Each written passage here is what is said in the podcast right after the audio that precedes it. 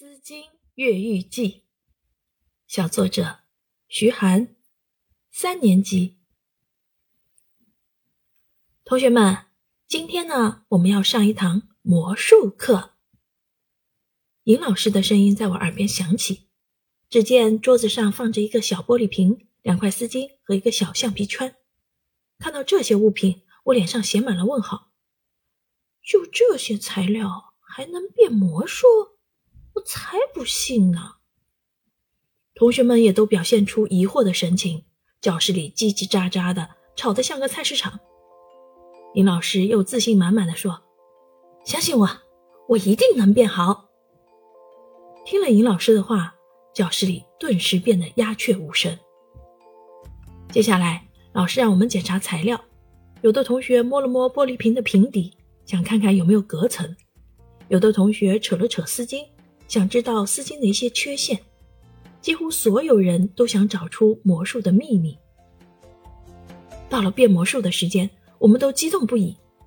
首先，尹老师把正在挣扎的粉丝巾关入了监狱里，不让它露出一点点。然后，为了不让粉丝巾越狱，老师又用黑丝巾狠狠地盖在了瓶口，确保粉丝巾越狱的可能性为零。最后，老师又把橡皮圈。绑到了瓶口上。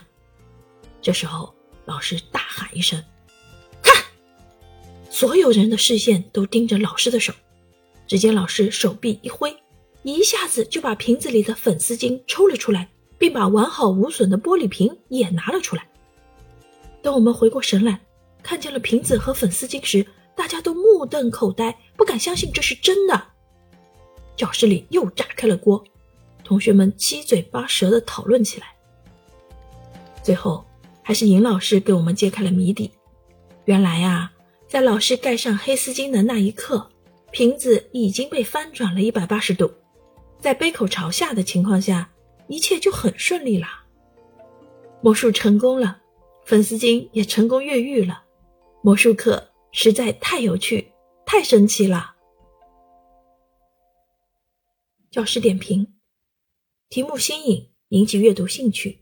过程描写详细生动，让人仿佛身临其境。